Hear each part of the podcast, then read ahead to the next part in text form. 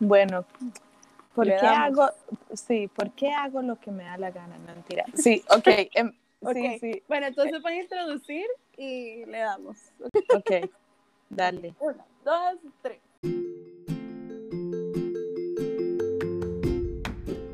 Muy bienvenidas a Color Mixer Podcast, un espacio donde las coloridas, o sea, los miembros de Color Lab, tenemos la oportunidad de mezclar los colores, o sea, de encontrar colores nuevos, o sea, de encontrar perspectivas nuevas y de escuchar otros expertos que tienen experiencias en emprender y en crear contenido que podrían crear nuevas realidades para nosotras, nuevas perspectivas, nuevas formas de ver el emprendimiento y la creación de contenido. Yo soy tu anfitriona Eka Mora, que también soy tu teacher, y estoy muy contenta de que estés escuchando un episodio más del Color Mixer Podcast. Coloridas, estamos hoy con Christine. Christine es mi maestra de comunicación no violenta, fue mi maestra como por dos años y lo sí, o sea, de forma formal, pero ya así es la vida, ha sido mi maestra por muchos años más, ha sido súper lindo verla en todas las áreas de su vida, desde que eh, estaba en Paz y Flora y después pasando por Conversable ahora con We Wonder More, que, bueno, por cierto, no sé si vieron, pero ganaron un super premio en un festival de, de cinematográfico en Londres con el corto que hicieron de la serie de cortos que hicieron para We Wonder More. Y en el que, en este corto en particular, la historia más chusa, o bueno, no la historia más chusa, pues, o sea, pues el, el plotline, era la resiliencia de cómo Christine pasaba por un año de recuperarse del cáncer. O sea. Mae, ¿qué pasó? primero, súper felicidades, está súper merecido. Yo cuando lo vi, o sea, como que lloré de principio a fin. O sea, y no solo, no, vos has visto que uno no solo llora así como la lagrimita, sino que yo hacía los gemidos de llanto.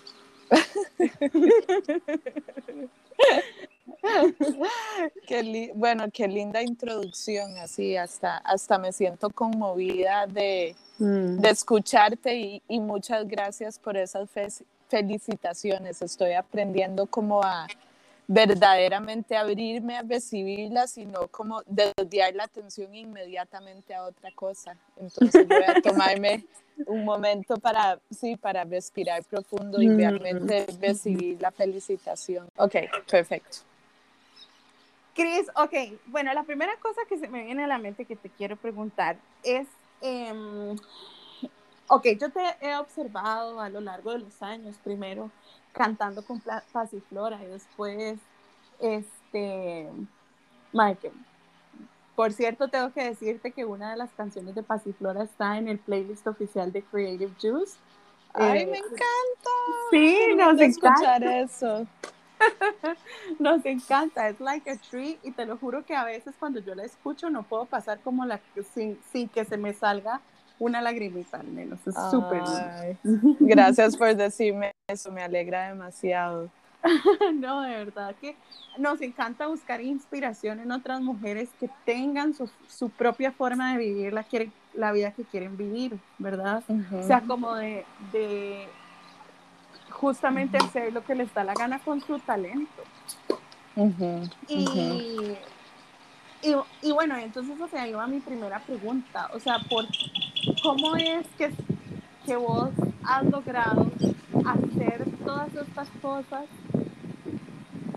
haciendo lo que te da la gana y haciéndolo sobre todo desde el lugar tan auténtico que lo has hecho, porque puede ser que muchas personas hayan dado, eh, hayan tenido o hayan impartido, voy a decirlo de la forma más simplista, porque, pero que no sé si, como que hayan impartido cursos de comunicación no violenta y otras personas han tenido agencias de viaje y otras personas han hecho cortos cinematográficos y otras personas, todas las, todo lo que vos has hecho ya estaba hecho, pero vos no hiciste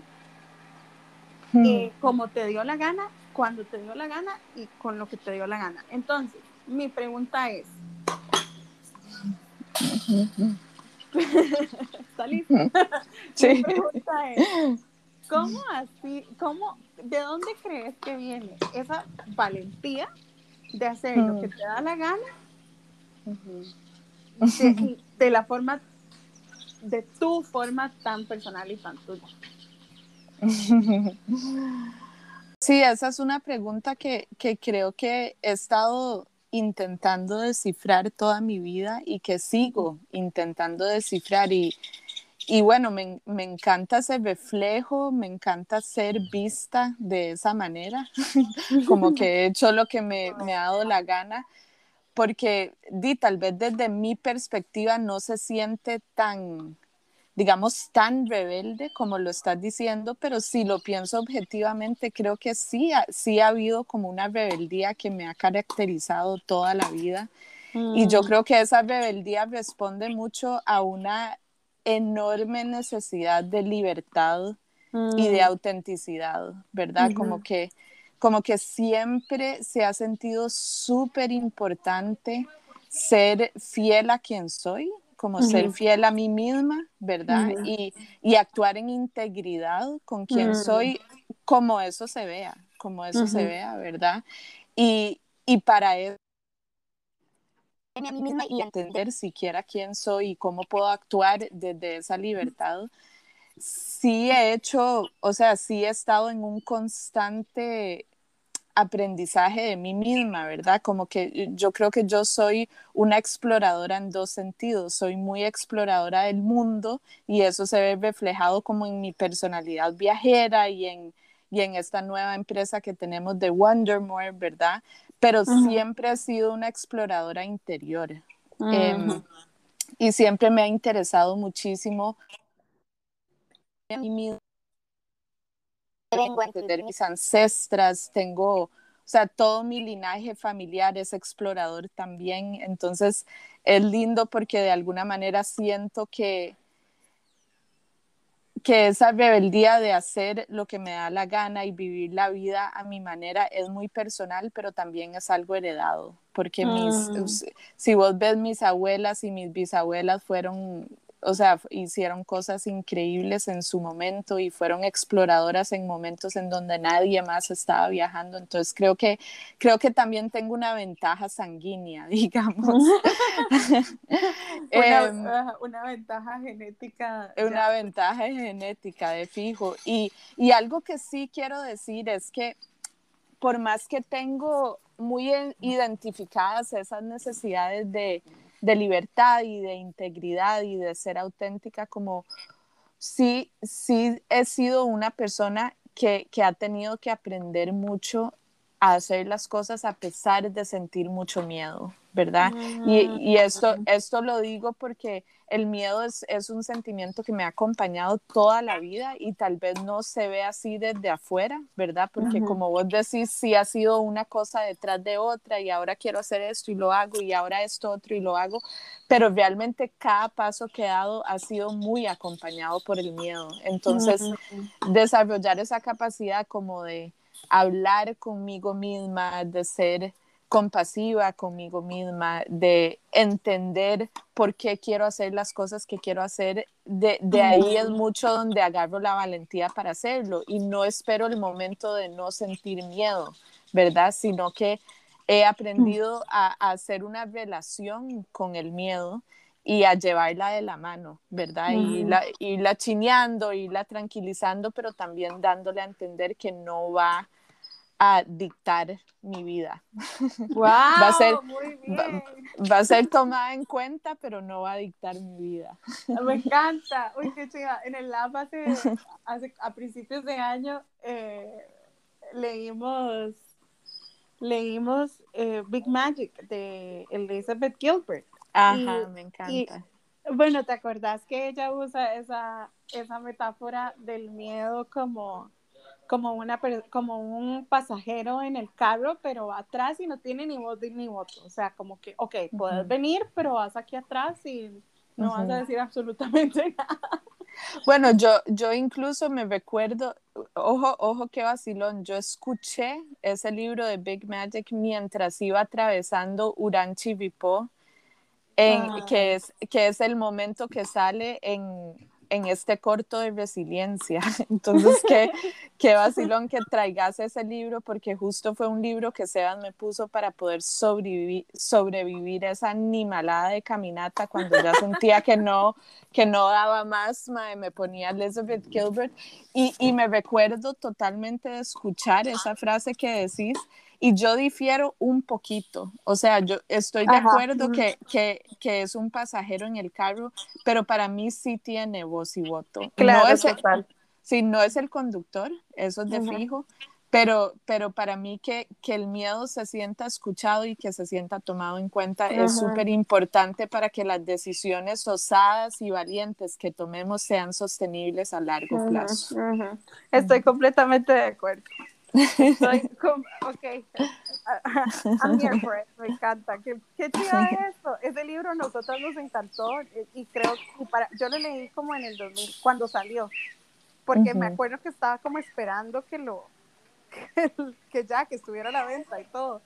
Y te lo juro que se volvió como en un libro al que voy de vez en cuando, porque así como cuando me siento muy nada que ver Como para agarrar inspiración. Sí, qué lindo, me encanta, me encanta esa anécdota, Cris, gracias. Te escuché decir un montón de cosas que me, que me encantaron ahorita. Te escuché decir que, bueno, primero que vas, que haces, te escuché decir que has hecho del miedo un compañero súper súper importante en tus, en tus aventuras de exploración, ya sea para adentro o para afuera. Te escuché decir también que, eh, que esto de la rebeldía es una cosa que también se siente como una bendición genética. y, te escuché también decir que, que tal vez vos no lo has visto como una rebeldía y que puedes reconocer que, que haya sido así, pero, pero lo has visto más como tu capacidad de estar presente en, en tu autenticidad y en tu libertad. y, y, entonces aquí yo, yo, yo, te, yo te pregunto, porque vos tenés una facilidad, o por lo menos desde donde yo lo veo, tenés o una capacidad natural para crear comunidades que apoyen esta libertad y esta autenticidad. Y a veces yo creo que cuando las emprendedoras estamos trabajando, pensamos que una tiene que primero hacer como la, la propuesta súper bien hecha, ¿verdad? Y después, y después empieza a pensar en sí tener una comunidad. Entonces quiero que me hables como, como de la importancia para vos de la comunidad. Bueno, es, interesante porque en, diría que lo que balancea esa gran necesidad que he tenido toda mi vida de, ser libre, de tener aventuras, de buscar expansión, ha sido también como una gran necesidad de compañía y de tener mm. amistades cercanas con quien compartir de todo lo que estoy viviendo, ¿verdad? Entonces, es, es algo que he tenido consciente desde pequeña, diría, y tan es así que Pasiflora somos un grupo de mejores amigas de infancia, ¿verdad? O sea, pues, Pasiflora nunca fue como un proyecto que nosotros dijimos, vamos a juntarnos músicas increíbles a, hacer música chivísima. Pasiflora fue las mejores amigas de Mariana Echeverría escuchando sus canciones cuando ella se autoenseñó a componer a los 23 años, después de tener su segundo hijo y siendo una mamá soltera, eh, agarró refugio en la música y fue nosotros diciéndole, Mariana, eso está increíble, o sea, que bajado, cante otra vez, dele, y Mariana sentir un nivel de apoyo tan grande que se puso a componer coros, ¿verdad? Y de ahí, de ahí surgió, de ahí surgió Pasiflora, es así de orgánico, ¿verdad? Entonces, e, esa, e, esa necesidad de acompañamiento y de, de, compartir las cosas que uno hace con gente con la que uno comparte valores y tiene química y siente conexión, para mí siempre ha sido súper importante. En el caso de, de Conversable, que, que, fue donde te conocí a vos, y, y, que yo creo que ha sido la gran inspiración de, de Wondermore, de crear una comunidad viajera, se inspira mucho en lo que Conversable logró con los activistas de empatía, fue un poco diferente porque fue cuando, cuando yo me fui a especializar en comunicación no violenta en California y conocí a mi maestra, Mickey Cashton, que luego se convirtió en una mentora, em, me recuerdo que ella hizo una dinámica durante, durante el retiro que que le preguntaba a las personas a dónde querés generar impacto en el mundo. Entonces vos podías ir a un espacio asignado que era como en mi escuela o colegio, otro espacio era con mi familia, otro espacio era con mi pareja y así otro espacio con mi trabajo y había otro espacio que era en el mundo, ¿verdad? Entonces, cuando, cuando dijo, ok, explicó la dinámica y cada quien se va al espacio que quiere, yo caminé hacia el del mundo. Claramente soy una persona muy ambiciosa em, y me encontré sola ahí, me encontré sola. Mm. Y ella llegó y se sentó conmigo y creo que fue el primer momento de conexión súper grande que tuvimos y me dijo, bienvenida a estar muy sola. Y fueron fueron, fueron palabras que me marcaron mucho. Me dijo, este nivel de ambición te vas a sentir solitaria en muchos momentos y es súper importante que tengas una red de apoyo desde el día uno. ¿Verdad? Sí, y esas palabras a mí me marcaron demasiado. Entonces yo regresé a Costa Rica. Lo primero que hice antes de que Conversable fuera la organización que llegó a ser fue acercarme a un grupo de 10 personas, digamos, que habían llevado talleres o amistades que yo sentía que con las que resonaba muchísimo, contarles mi sueño y preguntarles si querían ser parte de ese sueño. Y fue algo súper vulnerable, o sea, me sentía como una mm. chiquita, ¿verdad? Girl Scout ahí tocándole la puerta a gente diciéndole, tengo este sueño, ¿quieres ser parte? Pero bueno, entre esas personas está Chino Salón, por ejemplo, que, que, ¿verdad? Que es una de las personas que luego me, me acompañó y que construyó Conversable conmigo. Entonces, entonces sí, he tenido diferentes momentos en donde siempre me, me, me termina siendo súper claro que no lo puedo hacer sola Em, que esa creencia de que tenemos que hacer las cosas solas y tenemos que tener el producto súper claro y súper refinado antes de hacer nada, es, es consecuencia del capitalismo, es, o sea, no, no es una casualidad que pensemos de esa manera y, y esa autosuficiencia, ¿verdad? Puede ser o sea, por un lado nos alegra ser independientes y fuertes y demás, pero no es sostenible a largo plazo. entonces, no hay nada de malo con pedir ayuda e inclusive rodearse de una comunidad de personas que creen en vos y creen en lo que estás haciendo es demasiado importante. Qué demasiado. lindo. Me encanta, Cris. Verás que me como un montón, se me salieron las lagrimitas como de, de, imaginarte en esos escenarios donde te sentiste como, ok, bueno, este, estoy condenada a, a, una vida de, soledad por, por, la misión de mis visiones, pero también como, como, verte en ese estado de creer tanto en, en, lo que, en lo que vos podías hacer y llevarlo a una comunidad de personas y y ojo, o sea, como que rescato mucho que dijiste, me sentí súper vulnerable, me sentí súper pequeña, como una niña Boy Scout tocando la puerta vendiendo galletas, bueno, Girl Scout, este, vendiendo galletas, como diciendo, hey, creo en mis galletas mucho y usted las necesita, ¿verdad? Y como Amiga, y te lo digo ya esto como persona que te ha visto, creo que la forma en la que vos crees que lo que tenés es necesario para el mundo es lo que hace que la comunidad como que se rinda y diga, ah, ok, sí, sí, sí, lo que sea. Sí, viene, y yo, y yo creo que esa, digamos, esa forma que vos percibís responde a estar autoconectada, ¿verdad? Como, em, porque sé que por ahí alguien preguntó que qué es la comunicación no violenta y tal vez aquí meto cuña, eh, meto cuña en decir que para mí la comunicación no violenta fue una metodología que me permitió conocerme y entenderme de, manera práctica, ¿verdad? Con herramientas muy concretas, pero no, no por ser concretas menos profundas, ¿verdad? Increíblemente profundas. Y la consecuencia natural de conocerme y entenderme a mí misma mejor es que puedo entender a otras personas mejor, ¿verdad? Y tener esa empatía en ambas direcciones, hacia mí misma, hacia los demás.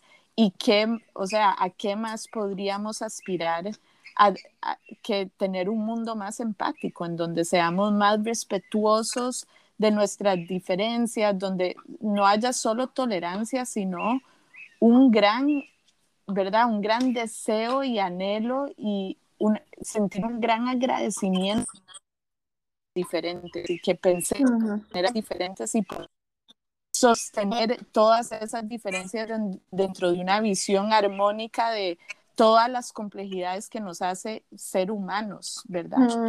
¿A, qué más podríamos aspirar que a eso? Entonces, para mí, la CNB fue una herramienta demasiado necesaria para mí y por eso sentí que era tan necesaria para otras personas, por, lo, que, por lo que les escuchaba decir, ¿verdad? Entonces...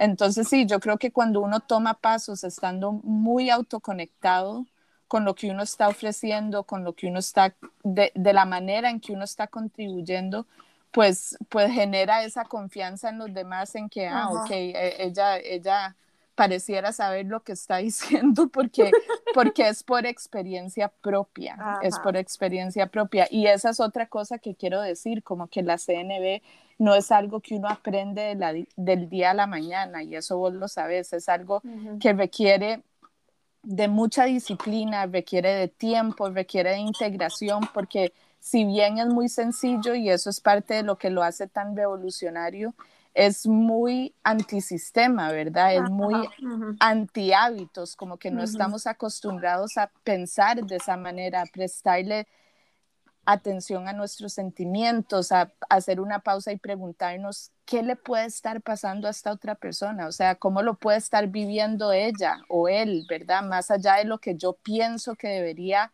actuar o, cómo debería sentirse, qué, cómo lo puede estar viviendo esa persona, como que nadie nos enseña a hacer eso. Entonces, es algo que sí requiere, que es sencillo, pero que requiere de tiempo. Y para mí sí se siente súper importante decir que si uno quiere compartir acerca de la comunicación no violenta, es súper importante tomarse un buen tiempo para aprenderlo, para integrarlo, para experimentarlo antes de empezar a compartirlo con los demás, por una cuestión de integridad, ¿verdad? Por una cuestión de integridad. Totalmente. Estoy de acuerdo.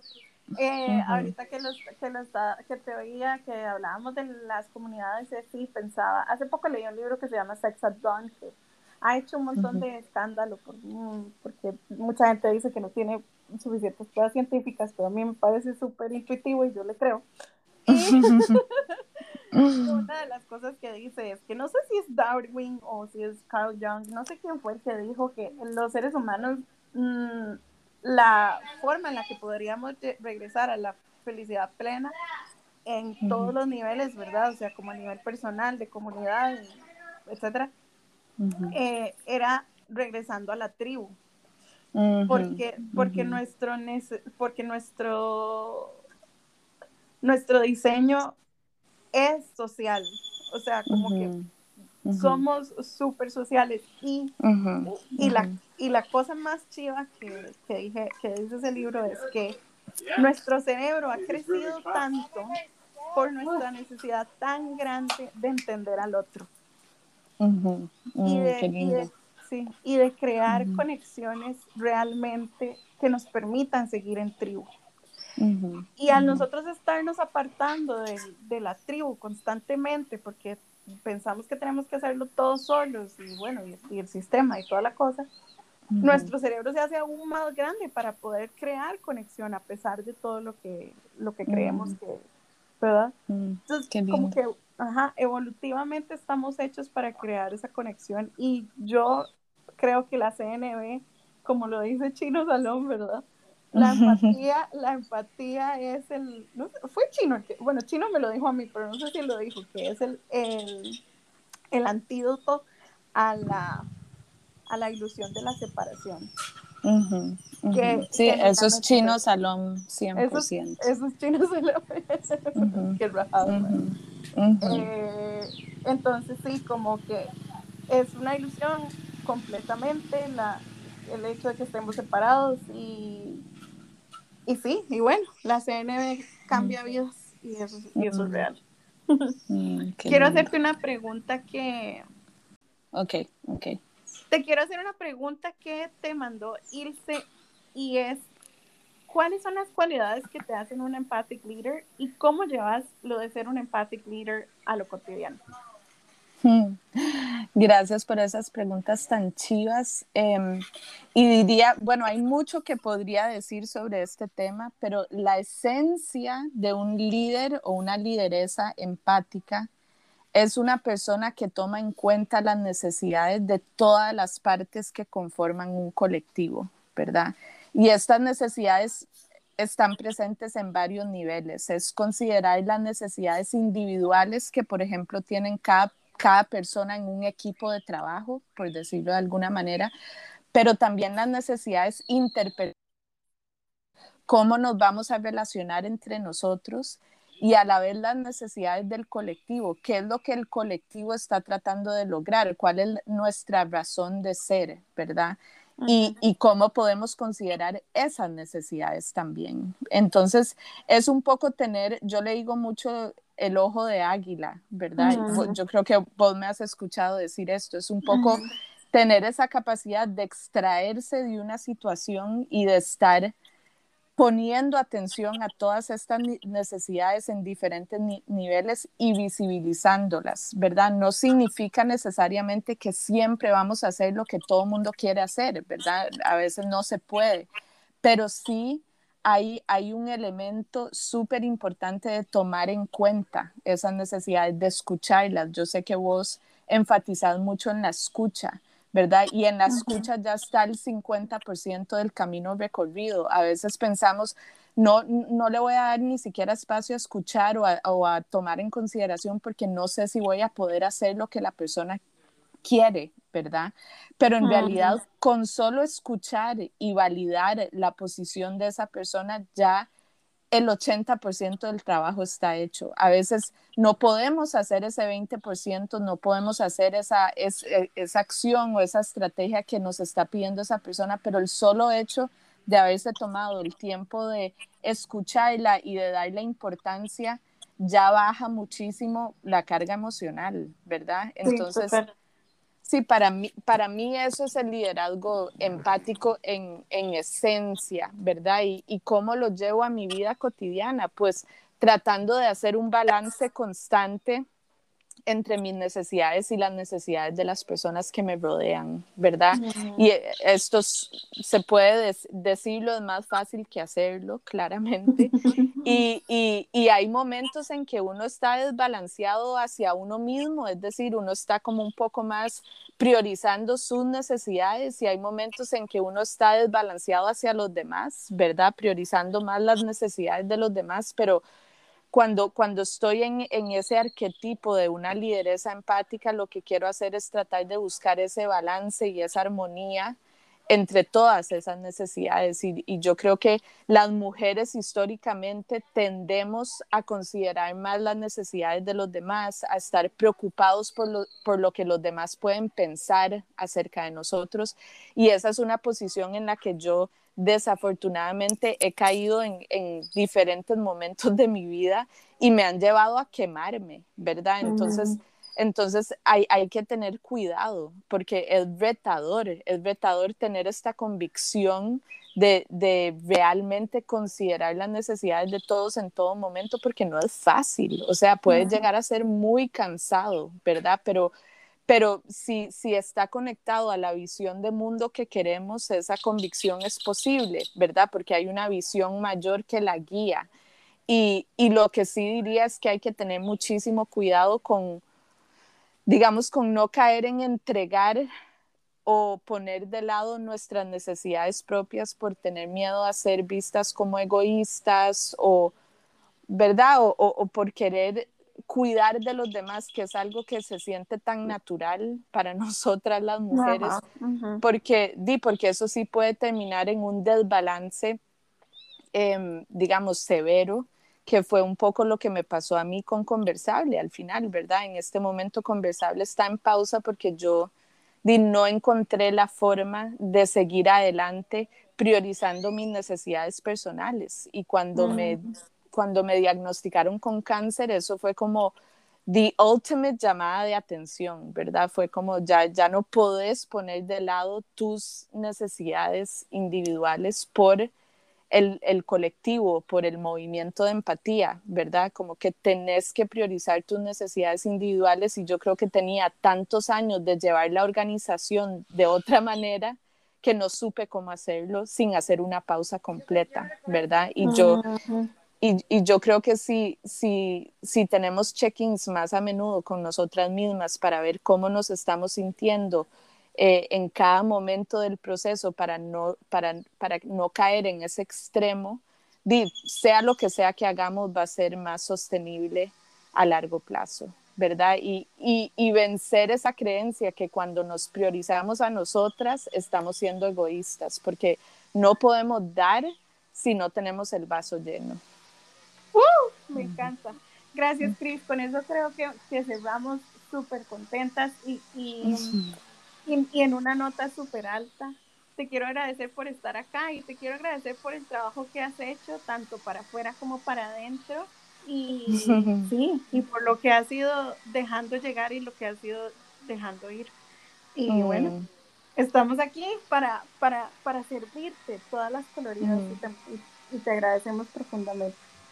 Ay, muchas gracias, Eka, demasiadas gracias por invitarme, por tus preguntas y por traer las preguntas de las chicas también. Espero que sí, que nuestra conversa haya sido útil de alguna manera. Eh, yo estoy en, en, redes sociales como Cris Danzante, si quieren conectar por ahí también.